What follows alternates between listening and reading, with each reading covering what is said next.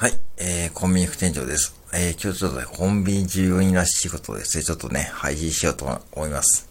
えー、昨日からね、ちょっと自動レジがね、ちょっとバグっちゃってですね、えー、実は日中ですね、あの、現金での会計ができなくなっちゃったですね。そう。あの、普通の PayPay とかですね、ああいうこう、バーコード決済とかの機能はね、まあ別にこう、自動レジのあの、追跡機を通さなくてもいいんで、そう、追跡機がね、壊れちゃったんですよね。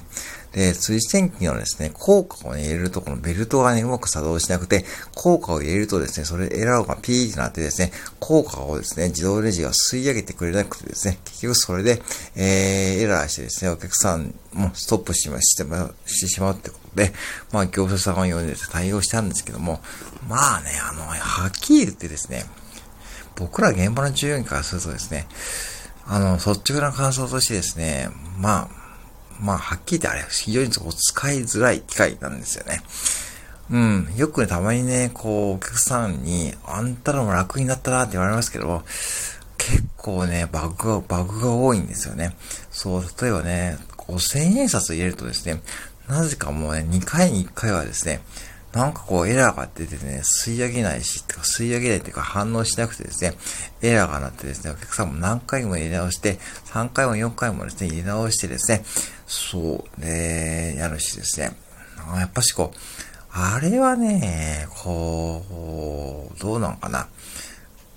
まあ、昔みたいなね、一昔前のですね、お手製のね、そう、今もファミリーマートとかも、だいたいそうですよね。あの、手でね、お会計するのがね、やっぱ一番こう、無難だと思いました。うん。確かにね、楽、楽っていうよりもね、やっぱりこう、神経使うですよ。逆にこうね、逆にこう、神経使う場面が多くないですか？うん。あの、これコンビニで働いてる方に聞いてるかもしれないですけども、お客さんもね、ちょっとね、神経使うと思うんですよね。そう。で、結構ね、緊張すると思うしね、僕もね、たまにこう、店で買い物するときに、未だにこう、間違えそうになるなるし、よくね、お客さんがね、あれね、使いこなしてるなって思いま、思うんですよ。特にね、やっぱしおじいちゃんおばあちゃんとかね、あの、やっぱだね、普通にこう僕らに、えー、お金を差し出してですね、普通にお会計をして、してこようとするんですね。これはいいとか悪いとかじゃなくて、もうこれはね、しょうがないと思うし、だいぶ、だいぶ導入されて半年以上経ったんだけども、うん、ポジティブですね。最初はね、一瞬、あ、楽になったなと思ってですね、お客さんも楽かなと思って思ったんだけどもですね、全くこれはいいことないですよね。えらい中途半端なものをですね、作ってくれたと、くれたと思いますね。うん。もちろん毎週ね、ちゃんと清掃してるしですね、うん、メンテナンスはしてるんですけども、あんだけね、国試をね、されるとですね、まあ、24時間ですね、えー、されるとですね、まあね、それはね、機械もですね、まあね、メンテナンスエラーが起こしますわね、うん。で、特にね、エラーが多いのはさっきのね、5000円札とかですね。あと、ちょっと古い500円玉とかですね。あと、だいぶ古い50円玉。えー、戦争の時に作られたような、こう昭和20年代に作れたような、の、要は、周りにギザギザがある、いわゆるこうギザ銃っていうやつ。あれはね、反応しないんですよね。うん。だからたまにこう10円玉入れてですね、ピーってなってですね、エラーが出てですね、反応しない時はですね、大概こうギザ、ギザ銃。あれ、たまにあるんですよね。うん。あと500円玉も、えー、ちょっと古い500円玉はね、もう反応しないしですね。もうそういう時はね、もうちょっと金庫の中の500円玉と交換するとかですね。うん、しなきゃいけないし、結構ね、あれね、うん、大変なんですよね。で、あのー、だからね、もうコンビニってね、こう、今ほんと過渡期だと思うんですよね。こう、今ね、自動レジとかね、だんだんこう、自動化、ね、無人化っていうふうに言われてますけども、で、ファミリーマートもね、実際こう、東京の方で完全無人化店舗っていうのをですね、なんかテストしてるみたいなんですけども、まあ言うてもね、まだこう10年、20年かかると思いますよ。完全無人化っていうかね。完全無人化もまず無理だと思います。うん。うん。やっぱしこれから高齢化していく中でですね、もう客層もですね、高齢化していく中でですね、じゃあ近所のおじいちゃんおばあちゃんが来た時に、完全無人化のね、店舗に来た時にですね、果たしてね、ちゃんと買い物にできるかどうかっていうことですよね。もちろんその時まで、ね、まあ、ある程度インフラが整っているとはいえですね、難しいなと思いますね。うん。だから本当昨日はね、僕はちょっと夜勤だった、夜勤というかですね、早いプリの夜勤だったんですね。まあ、あれ、自動レジのね、メンテナンス業者さんがね、来て、来てましたけども、結局ね、僕らと同じ作業をしてですね、帰っていきました。うん、結局レジを開けて、ちょっとですね、メンテナンスをしてですね、これもう一回同じようなね、症状が連発すればですね、まあ次はね、機械を交換だそうですね。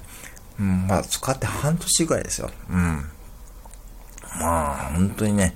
だから僕はね、ちょっとセブンイレブンにね、言いたいのはですね、マジでですね、もうちょっとね、言いたいこといっぱいあるんだけども、うん、なんかちょっとね、うん、現場をね、舐めすぎ。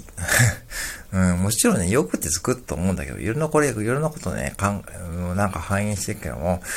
なんかちょっとね、あのー、そう、いろんなこう負の部分があるんだけども、朝からね、こんなこう負の部分の話を、ね、聞きたくない方もいると思うんだけども、これが現実なんですよね。うん、現実だし、で、今ね、こう、だんだんこう、えー、商品の値段も上がってきててですね、でもお客様は来てくれるんだけど、そのお客様に対応するためにこう入れた、こう、ね、便利になると思って入れたこう機械がですね、対応しきれてないっていうのがね、あるんで、まあこれはね、ちょっとね、僕は今度、えー、の、えー、えー、なんだろう、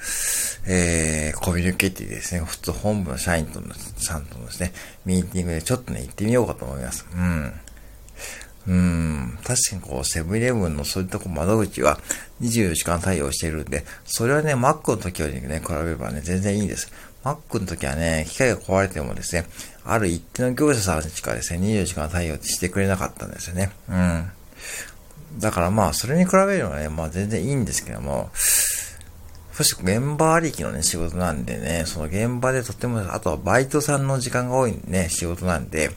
ね、そうなるとですね、じゃあバイトさん同士ですね、そういう時に、レジがバグった時にですね、本当にこうね、対応しきれるかどうかっていうのはやっぱり疑問だしですね、まあコンビニは本当難しいです。そして、